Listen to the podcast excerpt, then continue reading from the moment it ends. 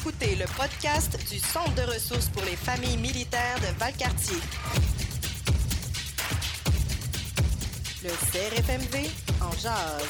Avec Marie-Josée Lonval. Bienvenue dans notre podcast, le CRFMV en jazz. Vous nous écoutez d'un peu partout sur la planète. Alors, euh, où que vous soyez, on vous salue. Puis, on vous demande aussi chaleureusement de ne pas oublier de parler de nous à vos amis. Parce que, voyez-vous, on aime vous savoir très nombreux à notre écoute à chaque diffusion. C'est aux deux semaines, à tous les deux vendredis. On reçoit des personnalités fascinantes qui évoluent au Centre de ressources pour les familles militaires Valcartier. Des personnes qui sont dévouées, des personnes qui sont passionnées et qui sont là principalement pour vous aider tout au long de votre parcours au sein de la vie militaire, en tant que militaire bien sûr, mais aussi en tant que famille et proche de militaires. Et on inclut là-dedans également les vétérans, leurs proches et leurs familles. Aujourd'hui, on souligne la Journée internationale de la femme en ce 8 mars. On a pensé inviter des femmes au parcours captivant. Nous nous entretenons aujourd'hui avec trois femmes qui font partie du conseil d'administration du CRFMV. On va parler avec une militaire qui a pas froid aux yeux, aussi avec une fille qui est militaire et qui est à la fois conjointe de militaire, ce qui est pas simple. Et on va commencer avec ma première invitée. Elle est conjointe de militaire. Elle est aussi trésorière au conseil d'administration du CRFMV. Bonjour Clara Gauvreau-Leblanc, bienvenue. Puis merci d'avoir accepté notre invitation. Ça fait plaisir. Clara, vous êtes euh, trésorière euh, au sein du, euh, du CA du CRFMV et vous êtes également conjointe de militaire. Moi, je suis bien curieuse dans la vie je veux savoir qu'est-ce qui vous a mené au conseil d'administration du CRFMV. Que ça a été quoi le chemin pour vous rendre jusqu'à nous? En fait, moi, j'ai découvert le CRFMV euh, au déploiement de mon conjoint en Ukraine.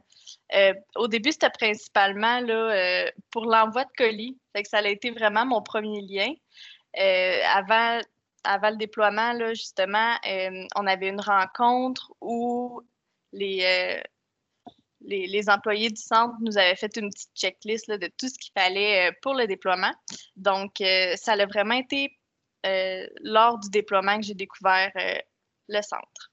Moi, je trouve ça intéressant qu'on parle des colis parce que quelqu'un qui n'est pas nécessairement dans la vie militaire n'a pas idée à quel point ça prend quasiment un bac en envoi de colis pour en envoyer un. Est-ce que vous pouvez nous expliquer un petit peu ça a été quoi finalement ce que vous avez appris avec le centre?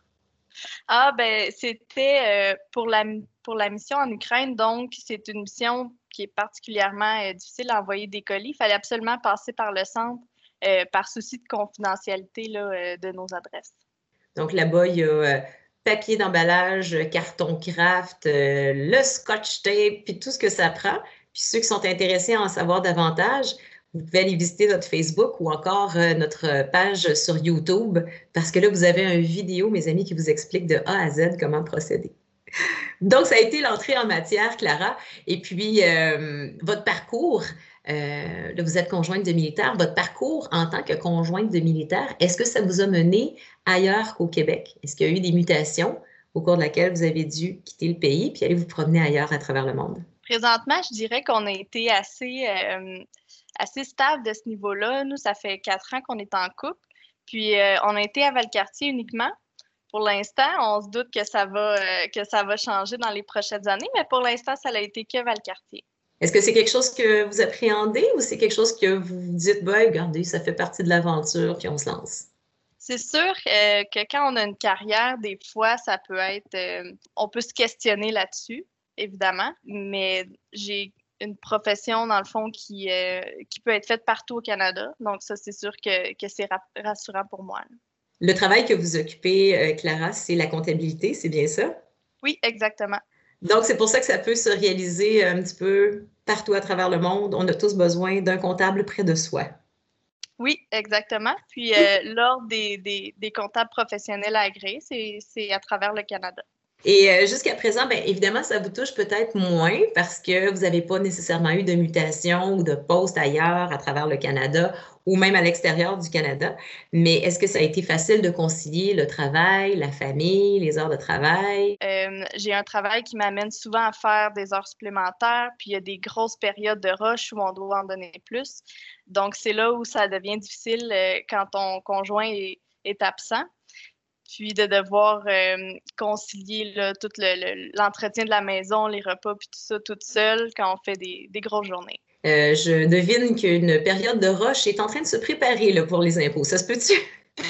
Oui, exactement. La période du 30 avril arrive à grands pas. On parle aujourd'hui euh, au nom de femmes qui s'impliquent, qui ont grandi euh, dans leur carrière, qui ont réussi à s'accomplir. Clara, je suis euh, curieuse de savoir, votre parcours est quand même pas banal.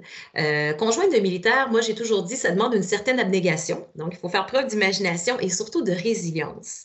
Je voulais savoir dans votre parcours personnel, quels ont été les, défis auxquels vous avez fait face? La comptabilité, là, historiquement, c'était beaucoup, beaucoup un milieu d'hommes. Euh, dans le temps, le, titre de CA, euh, c'était vraiment beaucoup des hommes qui allaient faire les études pour. Euh, on le voyait encore un peu là, au niveau des associés, c'était beaucoup des hommes. Et là, on, depuis quand même quelques années, là, on a vraiment vu un changement. Puis je vous dirais que d'où je viens, c'est pratiquement euh, moitié-moitié. Et même euh, au baccalauréat, c'était une, majorité de femmes. Donc les femmes ont vraiment pris beaucoup de place en comptabilité, ce qui est bien. Puis euh, là où je suis présentement dans ma pratique de, gestion financière, de par la nature, c'est un peu plus des gars, un, peu, un peu plus masculin, mais il y a pas de, il y a toujours de la place pour une femme de caractère. Ah, ben ça, j'aime ça. Au fil des années, quelles ont été vos, vos grandes joies? Euh, vraiment, une des grandes joies pour moi, ben, c'est sûr qu'à chaque déploiement, c'est une grande joie quand, quand, mon conjoint revient, évidemment. Là. Donc, euh, oui, on est bien entouré quand, quand ils partent, mais euh, c'est toujours mieux de les avoir à la maison. Puis sinon, côté personnel, une grande joie pour moi, c'est vraiment la réussite de mon examen professionnel qui, n'a aucun lien avec euh, la vie militaire, mais qui a valu tous les efforts de mon côté. C'est ce qui va permettre ensuite que vous allez avoir euh, éventuellement une mutation, puis que vous allez être super outillé pour pouvoir exercer votre métier partout. Dans le fond, c'est de la liberté, ça. Oui, c'est ça, exactement. C'est toujours bien de. Je sais que j'ai mon titre en poche, puis euh, je sais que je vais pouvoir continuer à avancer avec ça. ma dernière question, c'est euh, la question pour euh, toutes les femmes qui euh, vous écoutent, qui trouvent votre parcours intéressant, intelligent.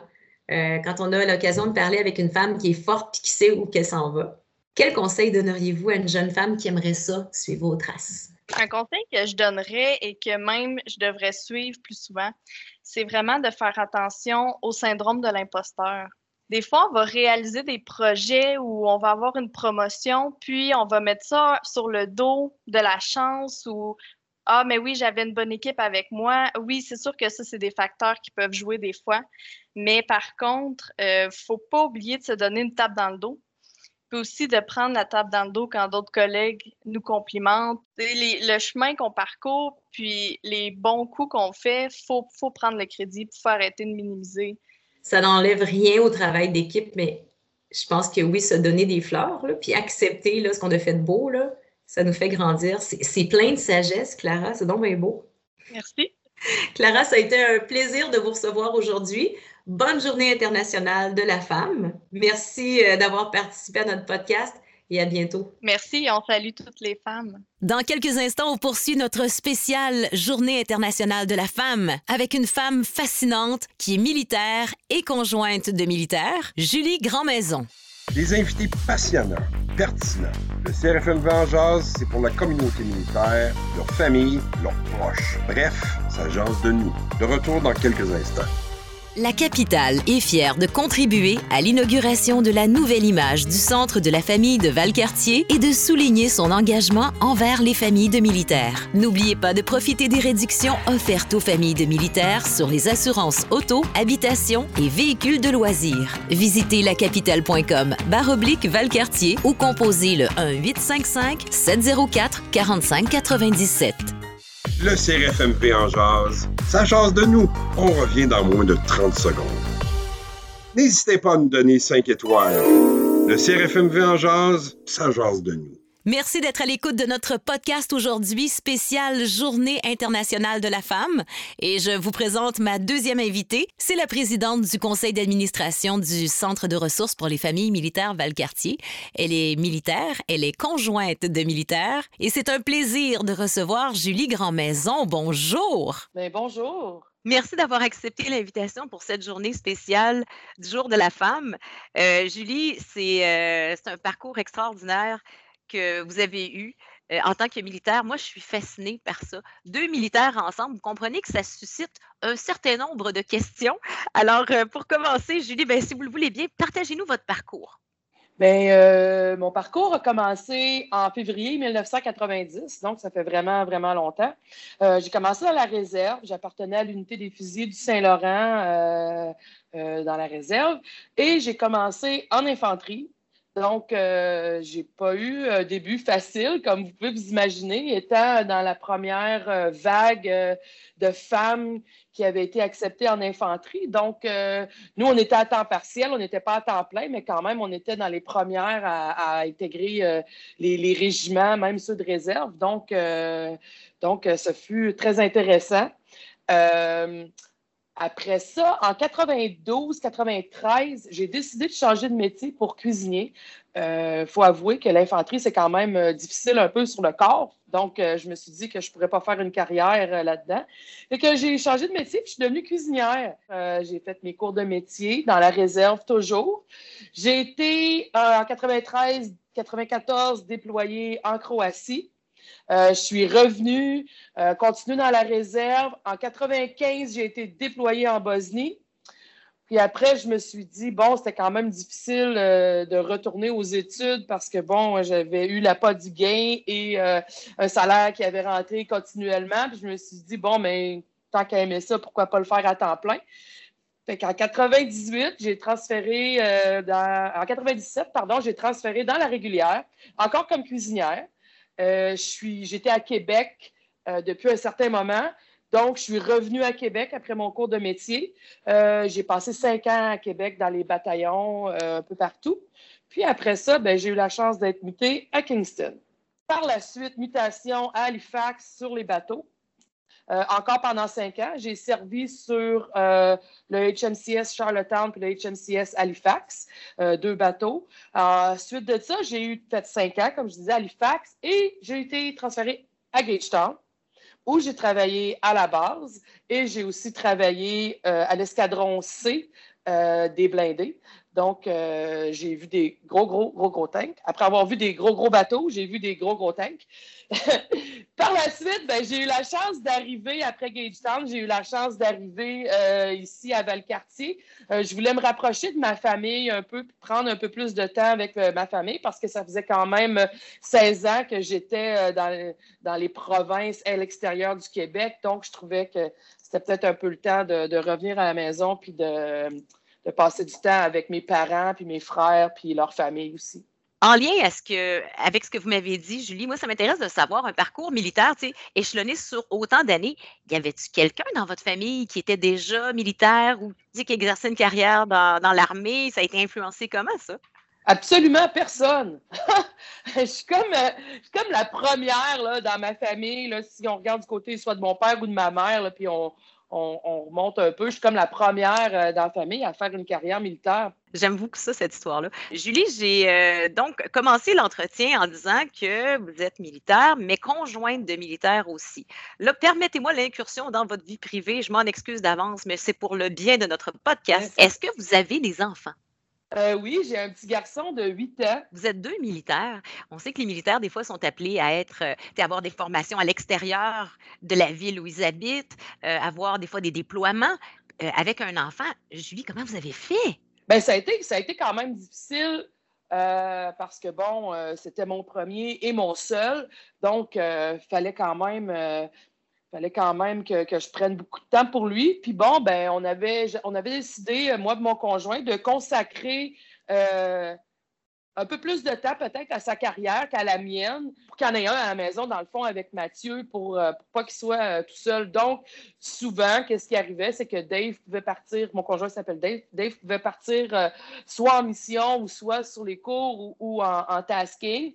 Puis dans le fond, c'est moi qui restais à la maison. Donc, ça prend euh, une chaîne de commandement euh, qui est quand même assez euh, compréhensive. Julie, pour poursuivre notre parcours, si on, revient au temps présent, après tout ce parcours militaire, toujours dans l'armée, oui? Oui, toujours dans l'armée, toujours en service. Et vous avez réussi, avec tout ça, là, à trouver du temps pour vous impliquer au conseil d'administration du Centre de ressources pour les familles militaires Valcartier. Vous êtes là depuis combien de temps?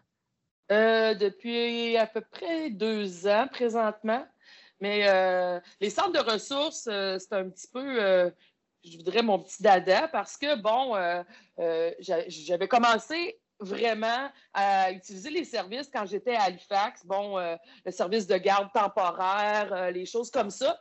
Puis, tu sais, je m'étais vraiment plus intéressé parce que, bon, avant, bon, on est célibataire, on pense toujours que les centres, les centres euh, de ressources de la famille pour militaires, c'est des garderies euh, quand on est plus jeune, puis on ne sait pas encore. Mais, tu sais, je me suis rendu compte en allant à Halifax que pas, ce n'était pas seulement qu'une garderie, et il y avait une panoplie de choses.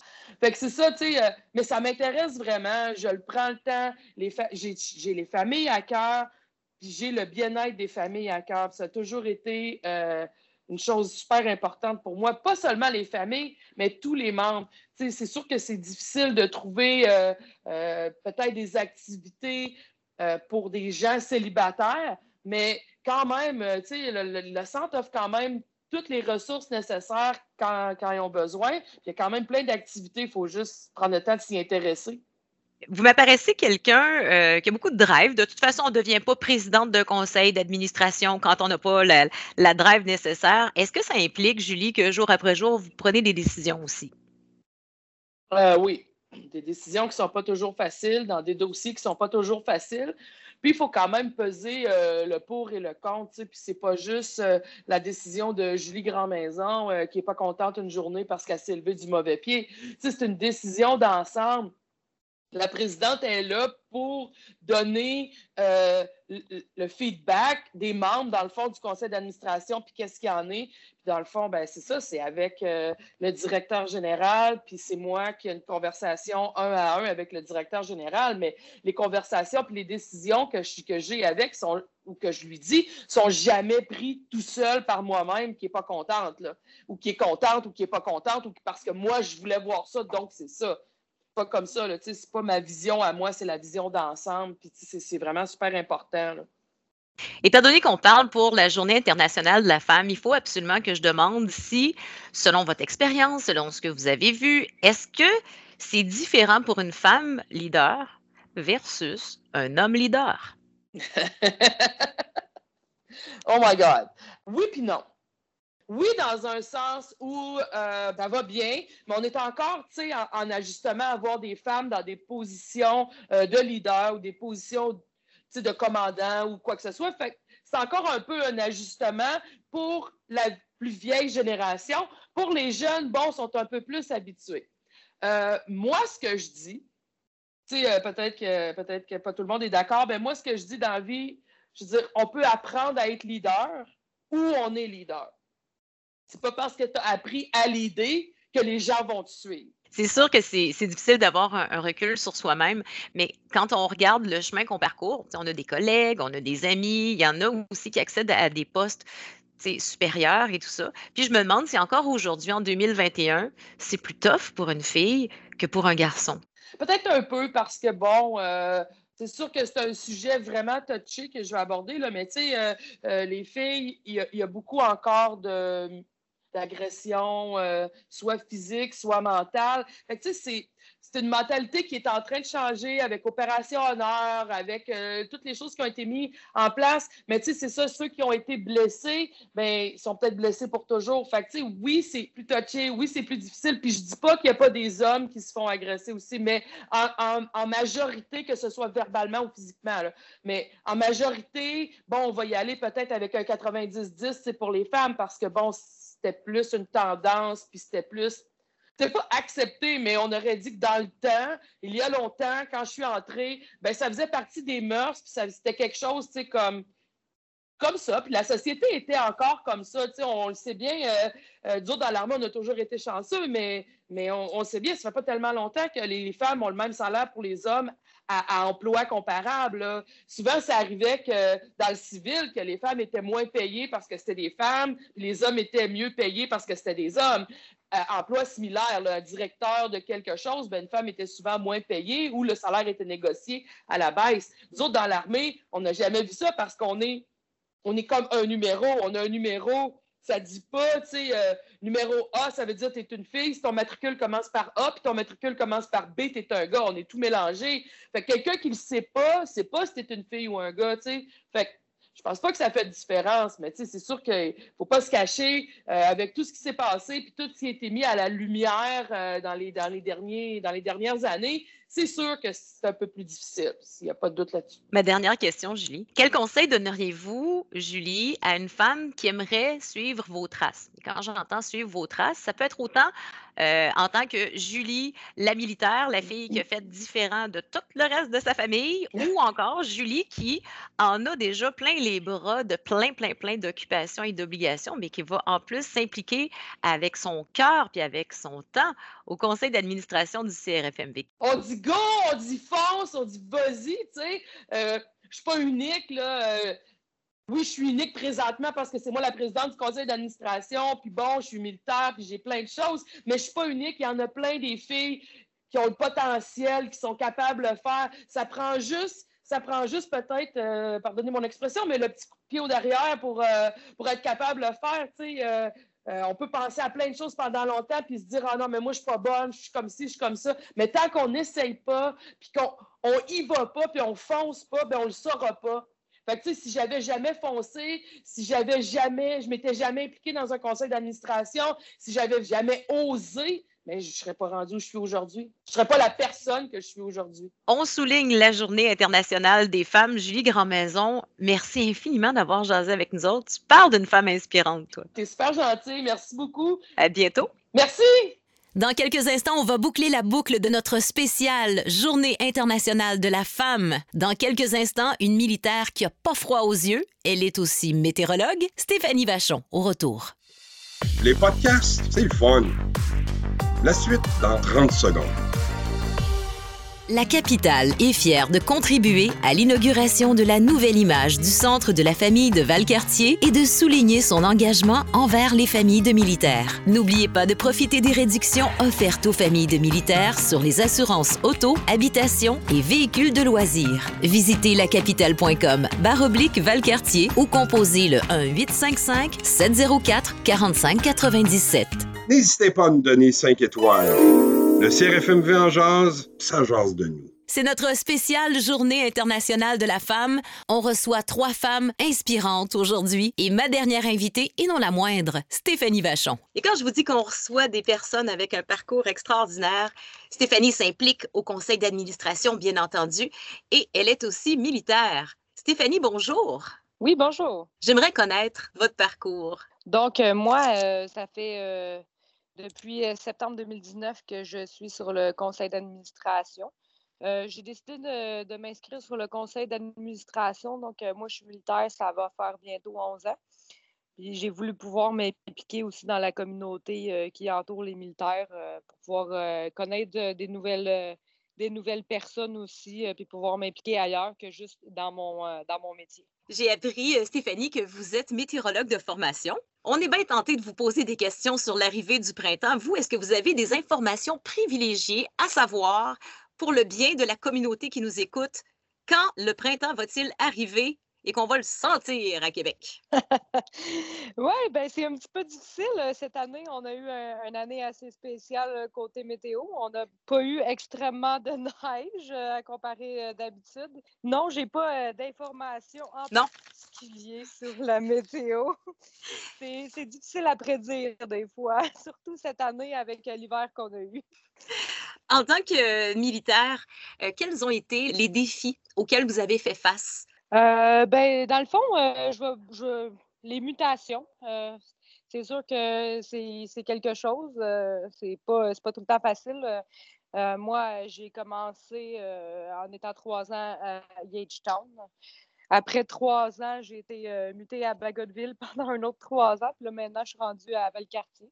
J'ai ma petite fille de 7 ans qui est avec moi aussi. Donc, c'est sûr que c'est un défi pour la famille. puis de tout le temps bouger de place aussi. C'est un défi pour les enfants aussi. J'ai eu des cours aussi, mon cours de métier de six mois à Winnipeg. Donc, je n'ai pas vu ma petite fille pendant six mois. c'est pas un déploiement, mais c'est quand même un long moment à passer sans elle. Euh. donc, c'est sûr que c'est long. Est-ce que c'est difficile, la vie militaire, pour une femme?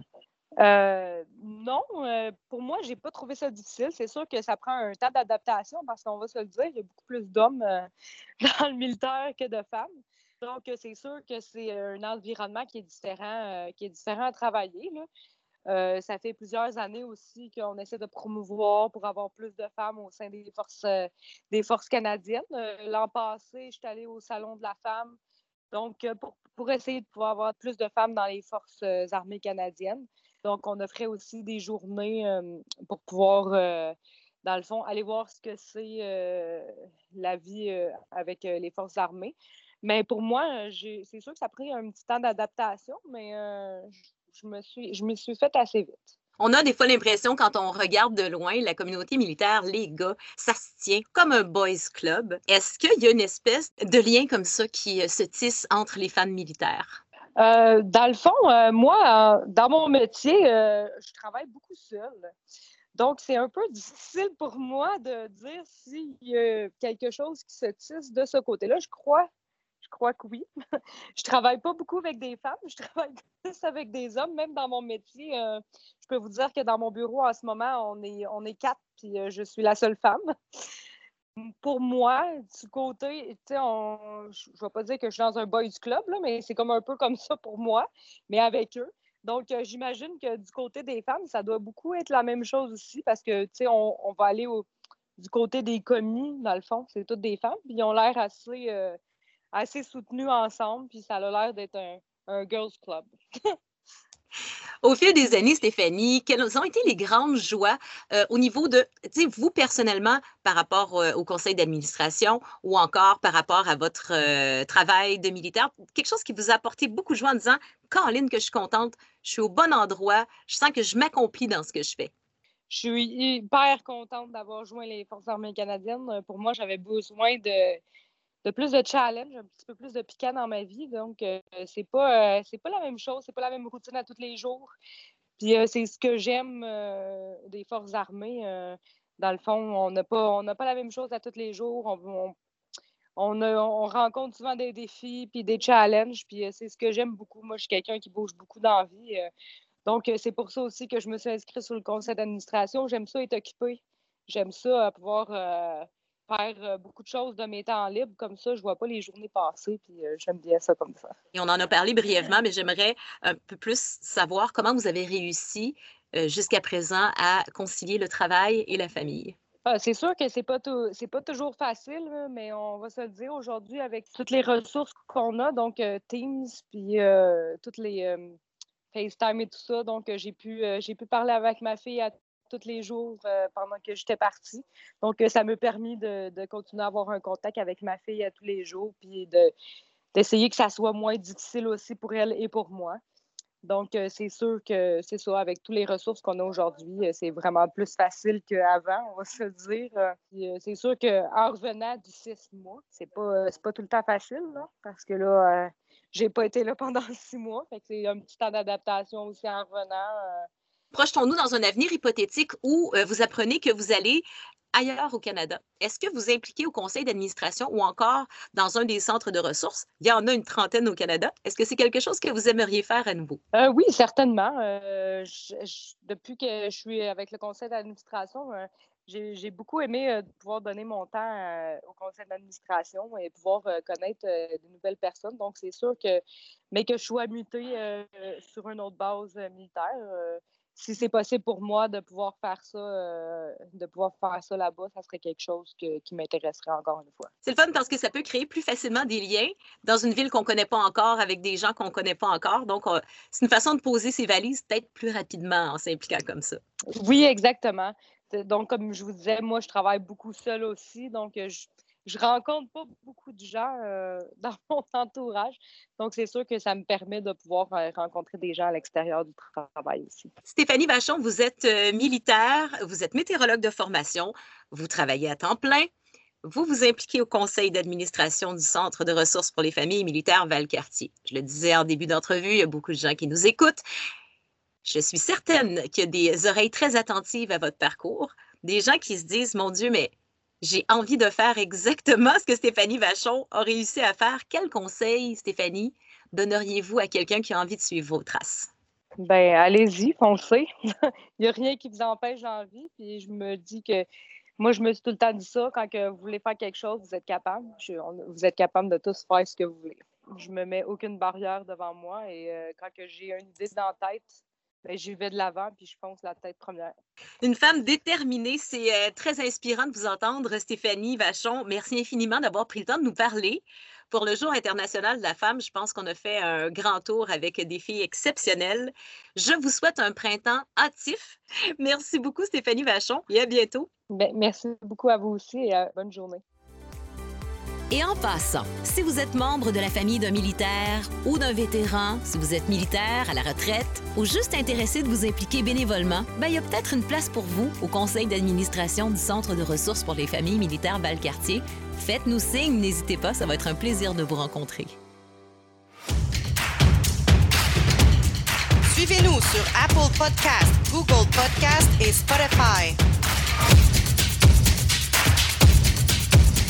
C'était le CRFMV en jazz.